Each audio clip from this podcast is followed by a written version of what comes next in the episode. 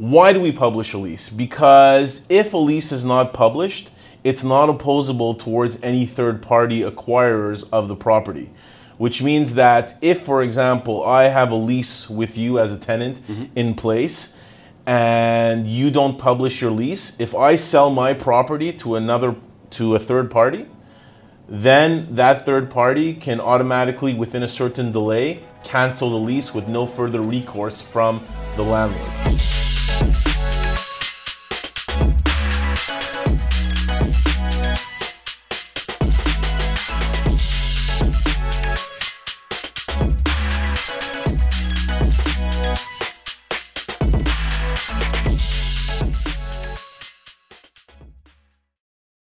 Hi, I'm Matthew Messina Morin, commercial real estate broker with PMML, and today I have the pleasure of speaking with Maitre David Gavidian. Thank you. Uh, Maitre Gavidian is a real estate attorney specializing in all aspects of real estate law, whether that's litigation, leasing, refinancing, acquisitions. And today, together, we're going to be going over our top five tips for commercial leasing for peace of mind for both the landlord and the tenant. So, David, thanks so much for speaking with me today. It's My pleasure. Great. So, a commercial lease, it's essentially a relationship between a property owner and a tenant, and with all good relationships comes clear terms. So, it brings us to our first point, which is um, knowing exactly what is included in terms of your rent. Definitely, and I uh, you touched upon a great point there, because a lease basically determines the relationship and how smooth and effective it will be for the next couple of years between the landlord and the tenant. So I have a lot of landlord clients and tenant clients that come my way, and one of the first questions that they ask me is, how do I know what I'm paying is reflected in the lease? And that comes to the rent. So when we're dealing with rent and a lease, there's two fundamental definitions that come with it. There's a gross lease, where the base rent is included, is what the tenant pays, and then there's net leases that are not only just the base rent, but the property and school taxes that come with it. Now, it would be easy to say that there's only two types of leases, but you also need to look at what the activities of the tenant and what kind of space they're renting out from the landlord. Perfect. So, can you give us an example? Definitely. Um, when I'm dealing, for example, with an industrial lease, normally what I see are gross or semi gross leases, which means that the tenant pays the base rent that's included, but then also pays their proportionate share of the yearly increases on either operating expenses or taxes that come into effect. Now, proportionate share. That's a very, very important term that both the tenant and the landlord have to be cognizant of. The proportionate share is determined by the leasable amount, uh, leasable area that the tenant occupies, divided by the gross leasable area of the entire building. That percentage determines exactly what percentage they pay for those that additional rent. And additional rent is defined as the operating expenses as well as the taxes that somebody has to pay. So once we figure out what the proportionate share is, that's done by usually measuring the um, square footage of the premises, then it gives you a much clearer understanding of what the tenant needs to pay here. Great. So, when you were talking about gross leasable area, so that includes a portion of, let's just say, a common area for all the tenants. Yes, absolutely. And common areas are very important and should be mentioned in leases because uh, these are spaces that the tenant uses as well. So they need to pay their proportionate share of whatever spaces they're occupying, which is not only the square footage of the premises, but also of the common areas as well. That's where we take into account the operating expenses of the building, where the tenant has to pay for their proportionate share. Okay, fantastic. So, our second point and our second tip is make sure everybody understands exactly what happens when a lease expires. So, what are the different options that a property owner or tenant can have upon the expiration of their lease? Oh, there's many options that they have, and it also comes into effect on determining leverage between both parties. First of all, as a landlord, you want to make sure that the tenant is not in default of any of their clauses because if you are going to be renewing your relationship or the lease with the tenant, you want to make sure that they're on good terms. So the first thing that we always take a look at is to make sure that the tenant is not in default. Now, when we are going through a lease, there uh, a renewal of a lease, there's several uh, factors that need to be negotiated. Number one, you need to figure out the term, and you also need to figure out if the rent is going to be established in the renewal term or it's something that's to be negotiated afterwards. And from your experience, so term is the length of time of the lease. Um, when we're talking about the rental amount to be negotiated or predetermined before, what do you recommend? It depends on the market. It Okay. depends on what the tenant is doing in those premises.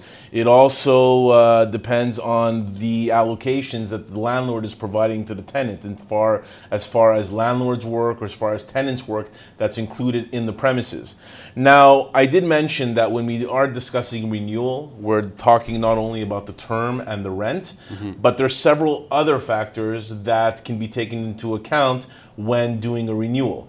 For example, there may be a reduction of space or an enlargement of space depending on what the tenant's needs are. Those are things that can also get negotiated between the landlord and the tenant.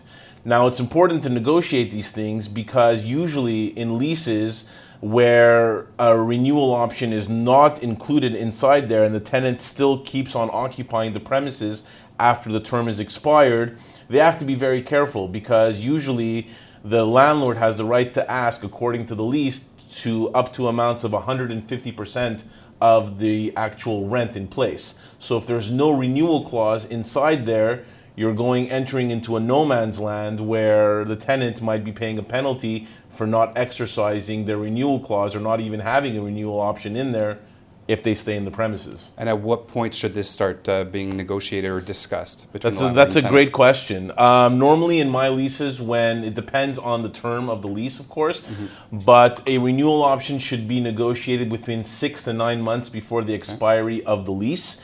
And I usually put in a clause that says that failing which, the option becomes null and void. Because you don't want a situation where the tenant drags on these these discussions for a renewal option and then we have one month left till the um, the term is expired and we don't know what's going to be happening with the premises. What happens exactly? So what happens if they decide not to exercise their right to have that renewal option? Mm-hmm. Kind of what's the and it hasn't been negotiated beforehand. If it hasn't been negotiated beforehand and the tenant is still occupying the premises afterwards, there's usually a uh, holdover clause in the lease that stipulates that the tenant would have to pay 125% to 150% of the actual base rent in place. Perfect. And if they just decide to leave? And if they decide to leave, then you'd look at the expiry clause of the lease to see exactly what uh, movables or equipment or any of that stuff belongs to the landlord and the tenant. Okay. And we try to find a seamless transition. Okay, fantastic, great. So the third tip is knowing who is responsible for all the major maintenance and repairs, especially for the high ticket items. Mm-hmm. So there we're thinking HVAC, what are other items that we might think about? Well, it all depends on what kind of lease you have, whether it's a gross lease or a mm-hmm. net lease. Usually, when it's a gross lease, you have the landlord that's responsible to some extent mm-hmm. for any of the uh, capital repairs and expenses for the building, while the tenant takes care of all the stuff within the confines of their leased premises. Now, when it comes to a net lease or even a triple net lease, you'd have the tenant taking care of not only the repairs and maintenance of the premises itself, but of the building. Those are usually in cases where it's a building where there's only one tenant who's occupying all of the space. Um, repairs and maintenance are important. It also the, you also need to clarify what you're repairing or maintaining and what's being replaced in some instances. Sometimes um, tenants have to realize that if they're the sole users of an HVAC system, they're not only responsible for the maintenance and repair, but they're also responsible for the replacement of such equipment at the same time. Okay, and are they going to be billed for it in a one shot? Well, it depends on what the lease says. Okay, Um, usually they're billed every monthly, and then at the end of the lease term, you take a credit or a debit based on what the budget is with respect to the landlord, and we take it from there. Okay, so the fourth point I think is really important um, is knowing what the rights are of the tenant and the landlord should the tenant default in paying the rent. Ooh, well, um, in Quebec, there's two tribunals that deal with commercial leasing, and it all depends on the amounts that you're asking for in terms of default. And the biggest case of default that we see is rent. Someone's not paying their rent on time or is not paying it at all, and it's been several months since uh, they've been paying the rent. So when there's amounts under $85,000, usually you go to the, towards the Court of Quebec. Um, if it's an amount over $85,000, then you'd go to the Superior Court of Quebec. But it also, what, else, what also is a determining factor in all this is if you're trying to cancel the lease and what the value of the lease of the contract is at the same time. Now, normally, what I try to espouse to my landlord clients is to implement something called a safeguard order against a tenant who's not paying their rent. Basically, a lot of tenants are not paying, sometimes tenants are not paying their rent, not because they have an issue with the premises in itself or a legitimate issue, mm-hmm. it's because they just can't afford it or they're t- falling on tough times. That should not be on the back of the landlord. There's still an obligation. It says so in the lease that the rent needs to be paid on the first of every month going forward.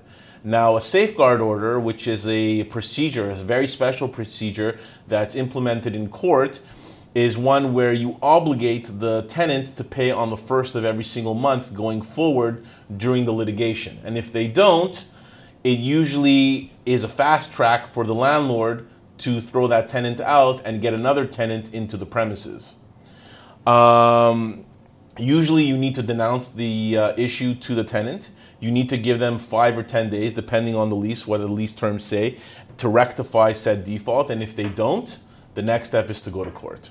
Okay. And can you tell us a little bit more about uh, when the lease is signed by the tenant, whether it's a company, whether it's personal, um, whether they caution the lease personally? So can you tell us how that would affect this litigation? Well, definitely when you have a, a caution or a guarantee in mm-hmm. a lease, it definitely gives the landlord a lot more leverage with respect to coming after those delinquent tenants who are not paying their rent.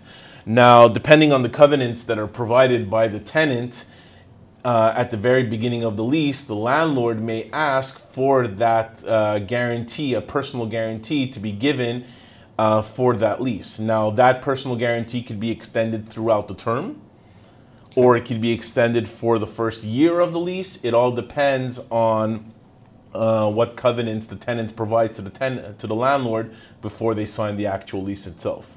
Okay, great. And our fifth and last tip is if you're a tenant to have your lease published. So can you tell us a little bit about how one can go about publishing their lease and why it's important? Well, you publish a lease through a lawyer most of the time or through a notary. Why do we publish a lease? Because if a lease is not published, it's not opposable towards any third party acquirers of the property. Which means that if, for example, I have a lease with you as a tenant mm-hmm. in place, and you don't publish your lease, if I sell my property to another to a third party, then that third party can automatically within a certain delay cancel the lease with no further recourse from the landlord, from the tenant itself. So it's very important to publish the lease. What's included in the lease publication is the names of the parties, who's paying uh, for utilities, how long the term of the lease is, and once you have all these elements in place, which are the minimal elements, then you could publish a lease. So, to conclude, our five top tips for commercial leasing for peace of mind one, clearly uh, specify what is included in your rent. Two, make sure everybody understands what happens when the lease expires. Three, agree who is responsible for repairs, maintenance, and replacements. Four, um, it's important to understand the rights of both the tenant and the property owner should the tenant no longer be able to fulfill his obligations of the lease. And five, uh, have the lease published. So, Maitre Gavidian, thank you so much again for sharing all of that invaluable information with us. It was my pleasure. And for everybody watching, please don't forget to like and share this video, comment. If you have any questions for us, reach out to us uh, directly. And don't forget to subscribe to our YouTube channel, pmml.ca.